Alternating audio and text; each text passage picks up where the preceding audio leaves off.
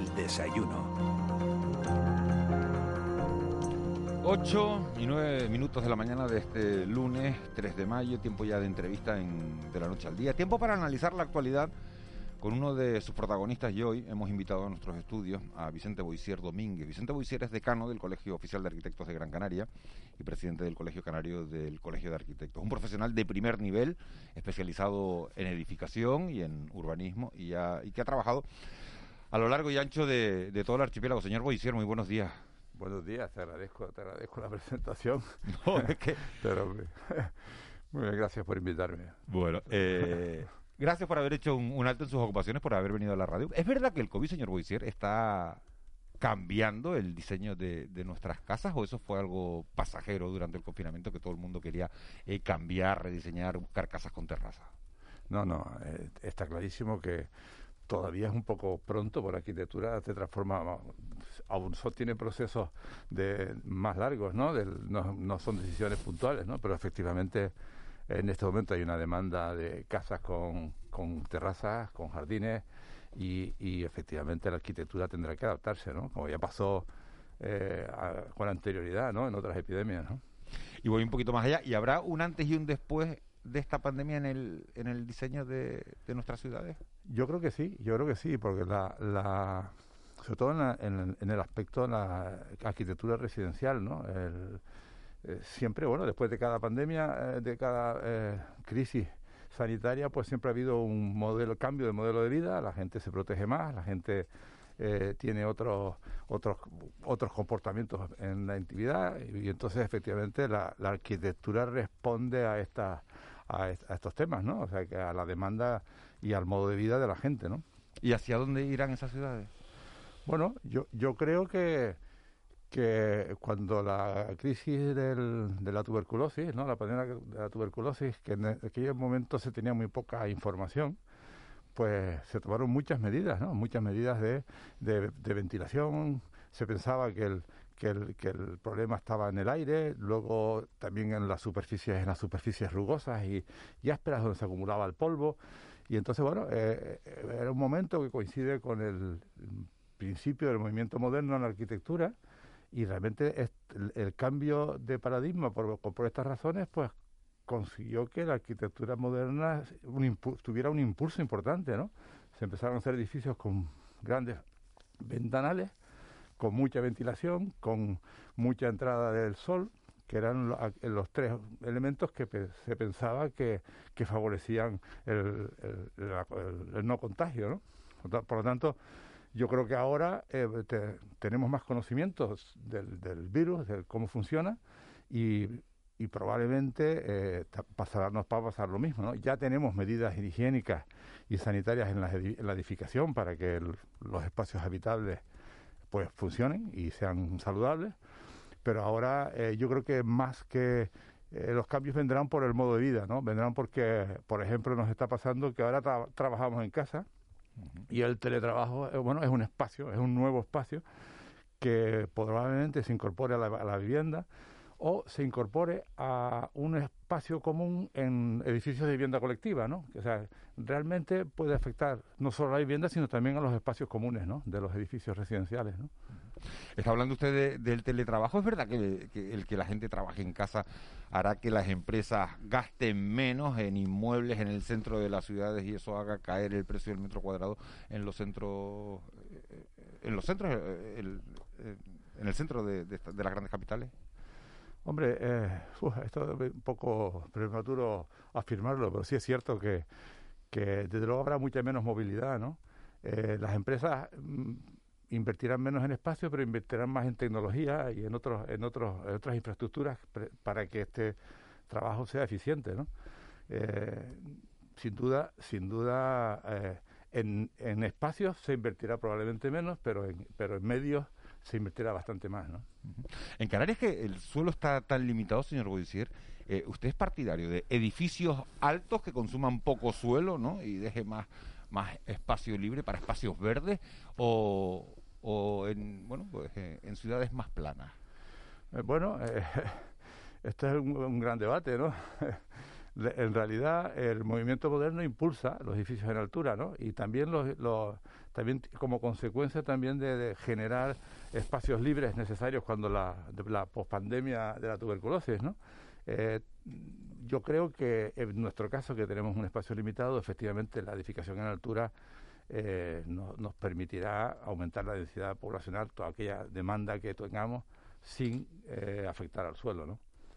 Eh, los nuevos criterios sanitarios que tenemos de distanciamiento y de actividades con, con espacio entre unos y otros, pues probablemente es una pequeña contradicción ¿no? contra esta tendencia a la densificación. ¿no? Con lo cual tenemos que estudiar sistemas y, nuevos espacios que cumplan con las dos con las dos cosas, que nos garanticen la distancia de, eh, seguridad y que al mismo tiempo pues no consuman mucho espacio, mucho territorio.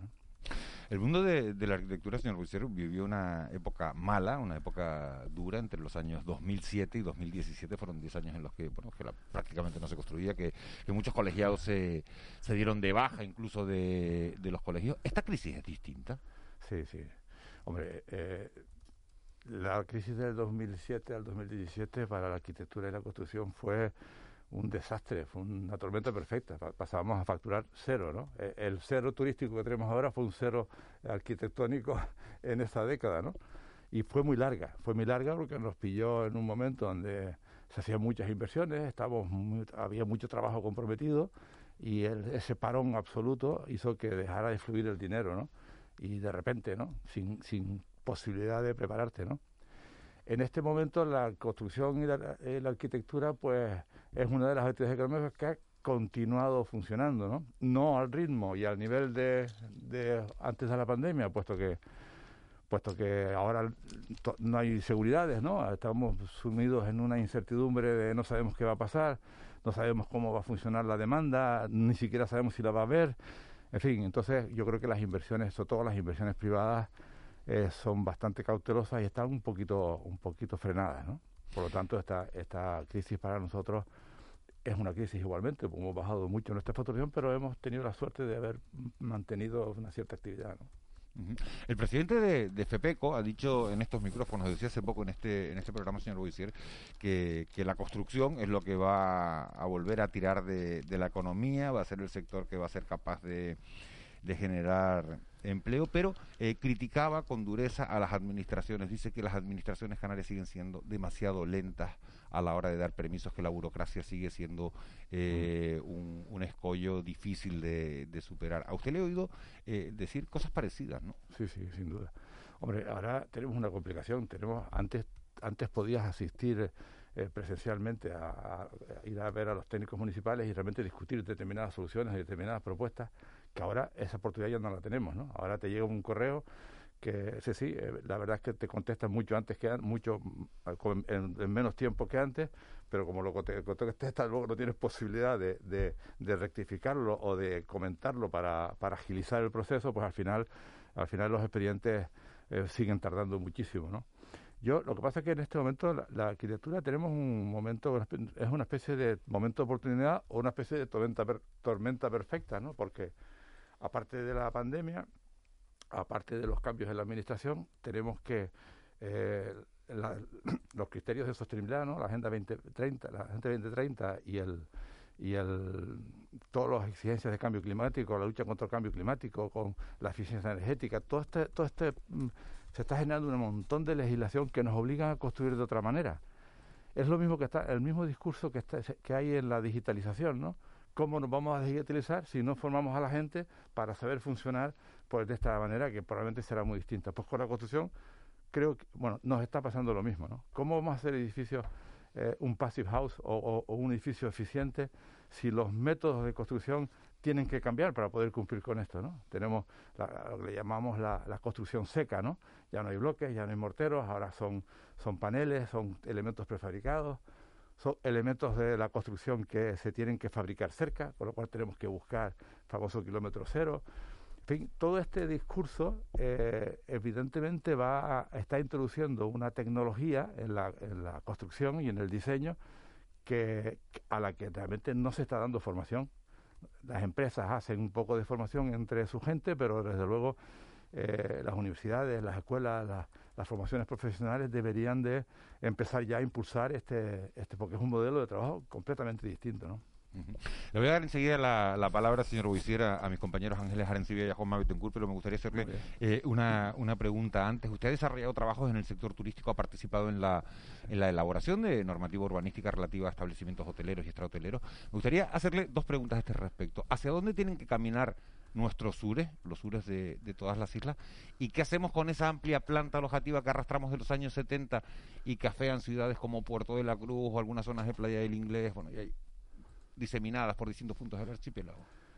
Hombre, la urbanización turística también tiene que cambiar. Yo creo que si cambiamos los residentes en nuestra forma de vida, yo creo que luego los turistas eh, son también son personas y también tienen su también están modificando su, su manera de, hacer ocio, ¿no? Yo creo que eh, los hoteles hay hay un desfase, ¿no? Los hoteles están realmente eh, renovándose, renovándose desde el punto de vista de la eficiencia energética y renovándose desde el punto de vista de lo que le ofrecen a su cliente, ¿no?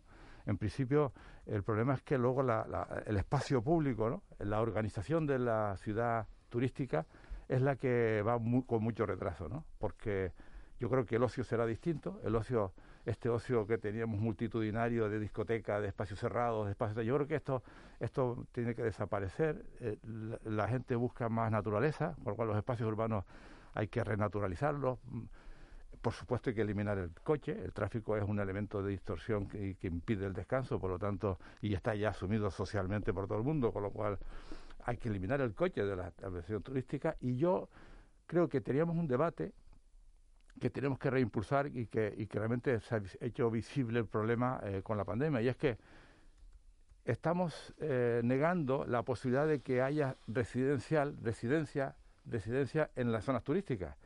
Claro, ¿qué pasa? Que cuando dejan de venir los turísticas tenemos una infraestructura y una ciudad impresionante como para 200.000 habitantes absolutamente parada.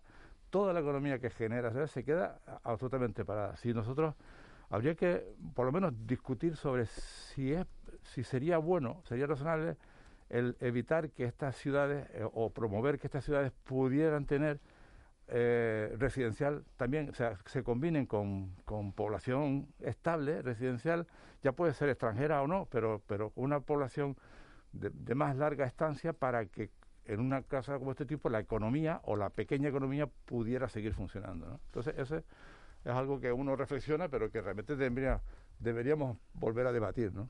Eh, buenos días, señor Boisier. Eh, yo tengo la sensación de que durante toda esta larga pandemia, este largo año o más de, de, un año que llevamos de pandemia, eh, se ha escuchado a muchos, a muchos expertos, se ha hablado con muchos científicos, pero poco se ha hablado de arquitectura, ¿no?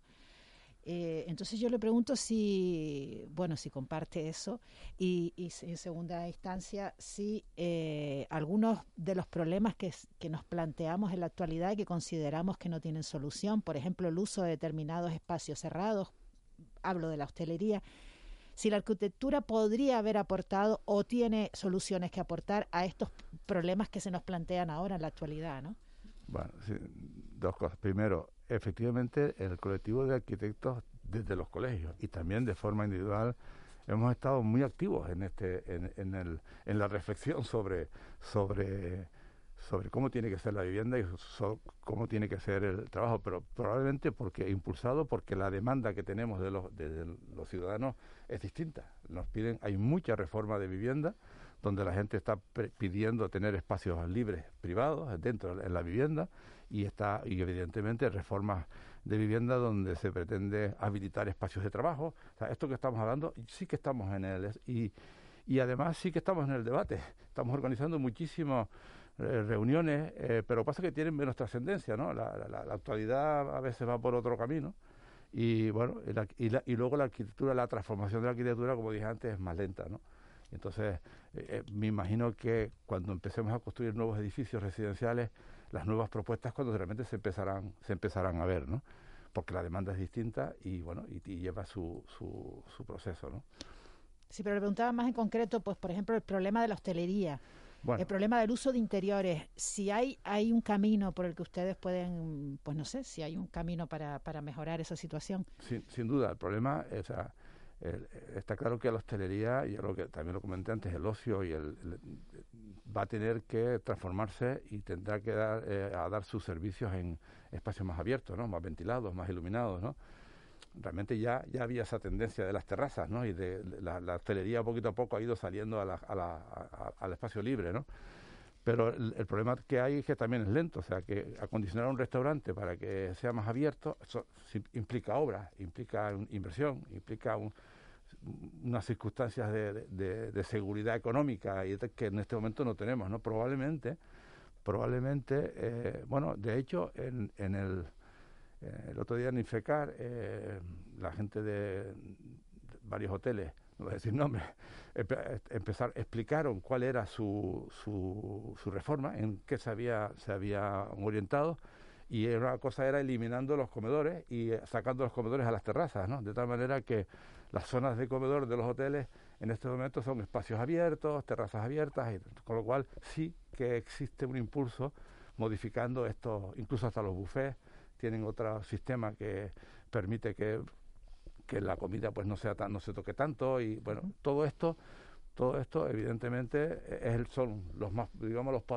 más poderosos entre comillas, porque tienen capacidad para esta transformación, pero yo creo que, que los espacios de restauración probablemente será este un poco el camino que, tomen. ¿no? Señor Becer, muy buenos días. Buenos días. Mm, esto del urbanismo paralizado y demás, eh, y congelado, está más que diagnosticado, pero nadie lo resuelve tampoco. Le voy a poner un ejemplo práctico. En Canarias hay una sobrecapacidad de oficinas, bueno, en todo el mundo, porque con el teletrabajo y demás y, las diferentes pautas de movilidad, el cambio de los hábitos, pues parece que hay una sobrecapacidad de oficinas en los centros y sin embargo hay una demanda creciente, elevada, mayor a la oferta, de vivienda, de vivienda asequible. Venga, vamos a transformar oficinas en viviendas. ¿Esto cómo se hace? ¿Cómo lo haría usted? Bueno, para que se pueda hacer, para que no se quede en una reflexión de estas de, ay, qué mal están las cosas, qué mal está el urbanismo. Bueno, bueno, son dos cosas distintas. Una cosa es el uso que le damos a los edificios y otra cosa es el urbanismo. Sin duda el urbanismo tiene que cambiar, o sea, las ciudades tienen que cambiar, y pero por unos, parámetros que son incluso que son anteriores a la propia pandemia, ¿no? O sea, tienen que cambiar porque porque necesitamos un, urbanismo sostenible. las ciudades están organizadas funcionalmente, zonas residenciales, zonas industriales, zonas comerciales, zonas de, ocio y, realmente se, la tendencia de la sostenibilidad es que la gente tenga todos esos recursos a una distancia, la famosa ciudad de los 15 días, ¿no? De París, ¿no? De, los 15 minutos. De los 15, minutos, perdón. sí. Y entonces, ¿qué pasa? Bueno, esa es la tendencia, y esa es una tendencia universal. O sea, el, concentrar, reorganizar las ciudades de tal manera que en 15 minutos uno pueda tener prácticamente todas sus, sus necesidades básicas cubiertas, ¿no? Eh, eso es una cosa. Y otra cosa es el tema de la, de la combinación. La normativa nunca te ha... No, la modificación de uso, vamos, por decirlo de una sí, Sí, eh, es perfecto. Lo que el problema está en que tenemos una tendencia eh, normativa en la que antiguamente en un edificio de viviendas podía haber oficinas, alternativamente unas plantas. ¿Qué pasa? Que realmente tener oficinas en, una, en un edificio de residencial donde a lo mejor viene público, pues, pues generaba una distorsión y unas molestias que al final la, ordenanza que tenemos, por ejemplo, en Las Palmas y en muchísimas ciudades, es que no, son compatibles, ¿no? O sea, que los circuitos de una cosa y la otra pues no pueden combinarse. Pero coger un edificio entero y pasarlo de oficinas a, a vivienda, esto es perfectamente viable, ¿no? Hace falta el promotor que quiera, que quiera hacerlo, ¿no? Pero yo no, no, normalmente los edificios de oficinas tienen unas prestaciones de de instalaciones y de recursos que, que bueno que a veces los edificios de, viviendas no tienen ¿no? pero que es una realidad no que se aprecia no un poco a veces igual que lo vemos en las películas no el espacio industrial habilitado como vivienda y demás y tal. pero bueno es una necesidad real. Hay una sobrecapacidad por un lado y hay una necesidad por otro. Pues una cuestión de eficiencia pues ¿qué, normativa habría que retocar bueno hay una pregunta que me hicieron del planeamiento cero no el planeamiento paralizado que ve la frase esta. Realmente el planeamiento tiene un problema o sea yo personalmente diferencio entre planeamiento y, urbanismo. El urbanismo es eh, organizar las ciudades y el espacio público a través de proyectos, ¿no? proyectos de urbanismo, donde uno organiza. El planeamiento es una es la legislación que regula que regula que regula bueno pues los procesos de cambio del territorio, ¿no? que es la que realmente yo creo que tenemos que efectivamente trabajar es otro modelo de trabajo, ¿no? O sea, mm, el planeamiento no puede ser tan rígido. Tú piensas, piensas que un plan general tarda 10 años en, en aprobarse. Los que salen. Los que salen, pero otros 10 o más. por ejemplo, Bartolomé Terajana lleva desde el año 90, pero intentando cambiar desde el año 96. Pero lo que sí, lo que sí es cierto es que esto es lo que tiene que cambiar. la, la, legislación que regule el planeamiento, sobre todo el planeamiento de las ciudades, eh, eh, dentro de las ciudades, porque no se te olvide que eh, en este momento la legislación debería enfocarse hacia, hacia la intervención en las ciudades donde vive la gente, porque es en la renovación de las ciudades. Probablemente no tanto en crecimiento, pero sí en renovación, ¿no? Por lo menos en las ciudades donde nosotros vivimos, ¿no? En el, mundo desarrollado, ¿no? Y claro, esto es otro tipo de planeamiento mucho más flexible, mucho más mucho más ágil, que sea capaz de cambiar usos, distribuir, en fin, eliminar, eliminar actividades económicas en un lado, incorporarlas a otro, en fin, todo, todo este tipo de cambios, yo creo que efectivamente precisan de una legislación específica que no tenemos. Eh, le voy a preguntar por una cosita muy concreta. En las Palmas de Gran Canaria está eh, lo que llamamos la cicatriz del Guiniguada, ¿no? Esa ah. carretera que cruza entre los dos barrios históricos de la ciudad desde los años 70 y que, bueno, hay, hay diferentes eh, instituciones de la sociedad civil que piden que se recupere, que se, que se acabe con esa cicatriz, ¿no? ¿Cuál es la postura de, del colegio respecto a esta demanda? Bueno, el colegio no tiene, el colegio no tiene una postura unánime porque evidentemente eh, los arquitectos tienen, tienen no, no existe el pensamiento único, ¿no? Es lo mismo que en la sociedad, ¿no? Pero sí es cierto que mi opinión, mi opinión y que muchas veces hemos hablado, efectivamente la ciudad tiene una oportunidad, que en el Barranco de Guiniguada, sin duda, que este discurso que hay del, generar un corredor verde, ¿no? Un corredor verde que, que una que, que una y separe un poco la, la, ciudad, pues es estupenda. Creo que es creo que es lo que hay que hacer, ¿no? La manera de hacerlo es lo que tenemos que discutir, ¿no? Hay hay gente que piensa que hay que recuperar el cauce. Yo creo que yo lo cuestionaría un poco. Yo creo que es muy fácil decir que recuperar el cauce, pero el cauce al fin y al cabo era una barrera, era una barrera igual, eh, una barrera también, ¿no? Eh, inutilizable cuando corría el barranco, eh, lo que se ponía allí se, se perdía. es cierto que corre poco, pero cuando corre nosotros estamos sometidos ahora a unos eventos, vamos a estar sometidos porque no creo que nos escapemos de eventos meteorológicos adversos.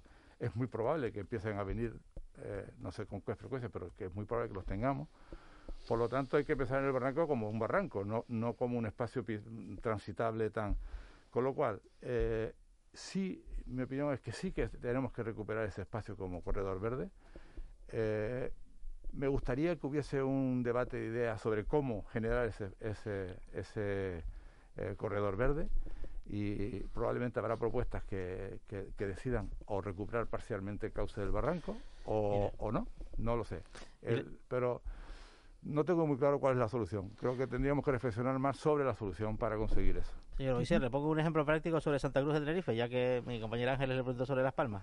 ¿Qué haría usted con el espacio de la refinería? ¿no? Porque a veces en Santa Cruz lo que pasa es que se habla mucho de los espacios nuevos, los desarrollos nuevos. Caboyano fue un ejemplo, usted conoce, lo conocerá.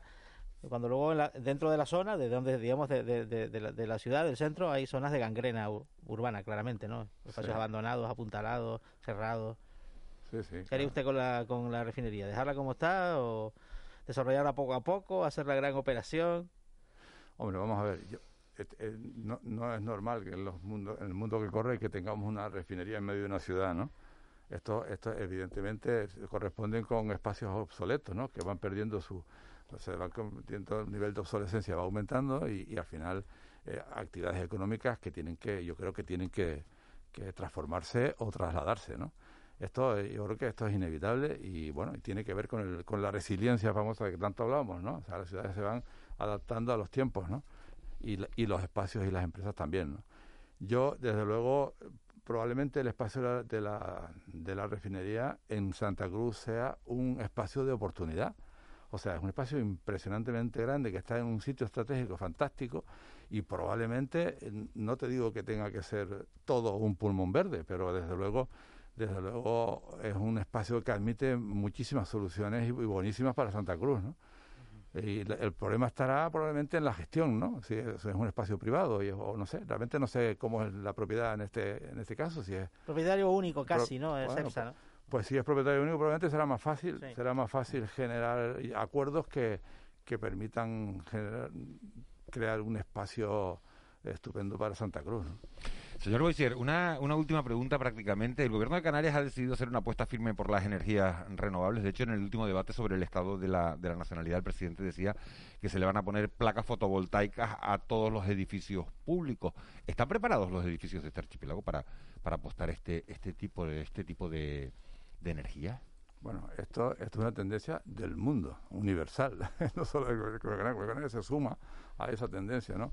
Hombre, los edificios los edificios, eh, evidentemente, hay un, hay un hándicap. Los edificios en altura tienen muy poca superficie en cubierta y mucha gente viviendo debajo. Por lo tanto, tenemos muy, tienen muy poca superficie. Es un hándicap de, de, vivir en edificios que en altura. Es un hándicap porque hay muy poca superficie para captadores solares, ¿no?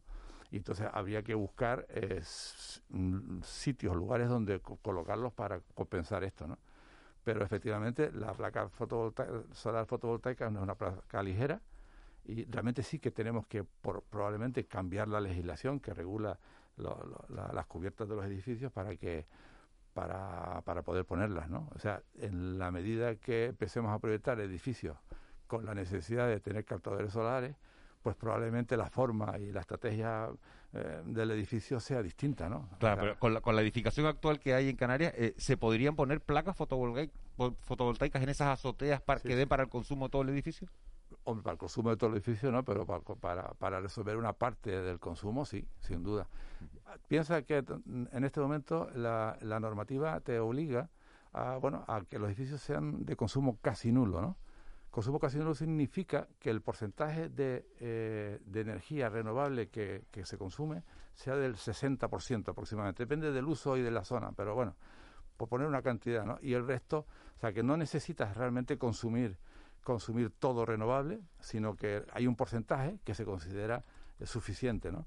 Y, y por otra parte, eh, esto se consigue reduciendo, o sea, eh, incorporando auto, autoconsumo, ¿no? Producción de energía limpia, pero además reduciendo la demanda energética de las instalaciones, con lo cual, eh, o sea, son dos cosas, reducimos la demanda y, y, generamos energía. La suma de estas dos cosas, pues puede ser que, que casi eh, te permita conseguir este objetivo. ¿no?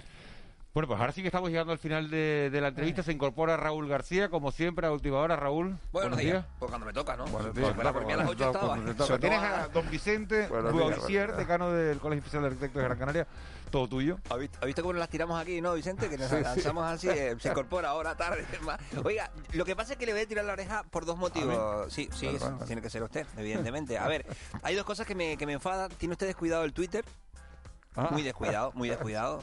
Mm, espero que no lo vea como una obra, porque si no, eso no lo haría bien de usted. Eso es lo primero. Y lo segundo, ha respondido, ha respondido usted mucho a las cosas que le iban preguntando. He visto la pregunta que le ha lanzado Juanma de qué haría usted eh, en la zona de, de, la refinería de Santa Cruz y respondió abiertamente. Bueno y tal y tiene que guardarse. Ese es mi consejo. ¿Por qué se lo digo? Porque usted sabe que entre 1912 y 1948 la arquitectura fue una modalidad olímpica. Entonces, si de repente ahora les da por volver a eso y se buscan ideas para llevar a cabo esa modalidad olímpica de la arquitectura, pues que no se le copien a usted. O sea, tiene que guardarse un poquito a partir de ahora, no contarlo todo y guardarse ahí un poquito lo que usted pudiera hacer. Ahora le lanzo yo la pregunta, si de repente le mandaran a usted representando a España en unos futuros Juegos Olímpicos para llevar a cabo una obra, porque si es verdad que tiene que estar relacionada con el deporte, es lo que decían, ¿qué obra haría usted? ¿Qué le gustaría presentar como, como obra y, y optar usted a la medalla de oro en unos Juegos Olímpicos? Es buena esa, ¿eh? eh está buenísima. Si quiere me responde mañana por la tarde. Yo Es dura, es dura, eh, es dura. Es su campo, normalmente, es su campo. Normalmente le preguntan a los invitados si juegan al pádel o si sacan el barco y tal. El nivel, ¿Con qué obra te vas a unas olimpiadas arquitectónicas? La actividad reflexiva. ¿Con pues Mira, ¿Qué le gustaría ver? Yo, yo creo que deberíamos de... Yo me iría con una obra vinculada al litoral y, y, a la actividad y a la actividad deportiva saludable. Me a, la creación de un espacio eh, practicable y utilizable para, para deporte náutico, ¿no? recuperando el litoral, espacio libre y probablemente también la creación de espacios deportivos, de muelles deportivos que, que tengan ese perfil de espacio natural y al mismo tiempo eh, seguro para la práctica del deporte. Me mola la respuesta. Miguel, lo firma él. Medalla, la base de San Cristóbal, ¿no? Que está por ejemplo, por ejemplo, o, en Santa Cruz, Ángeles también. Que Santa Cruz tiene para hacer y, y deshacer, bueno, que falta bastante también. Tenemos que pensar en el sur de Canarias y de todas las islas equipamientos de ocio y naturales para para disfrutar hacen falta. Lo veo con medalla ahí a cámara lenta, levantando las manos, Vicente. Gracias, esto por mi tierra, Canarias y tal. Don Vicente, feliz semana, un abrazo grande y le paso a Miguel Ángel de nuevo, ¿eh? Vicente Boisier, decano del Colegio Oficial de Arquitectos de Gran Canaria, presidente del Colegio Canario de, del Colegio de Arquitectos. Muchísimas gracias por haber estado de la noche al día, muchísimas gracias por haber venido esta mañana a los estudios de Canarias Radio. Nada, a ustedes por invitarme y lo he pasado muy bien. un saludo. 8 y 39, 8 y 40, 9 menos 20. Nos metemos en, en tiempo de tertulia, en tiempo de mentidero. De la noche al día, Canarias Radio.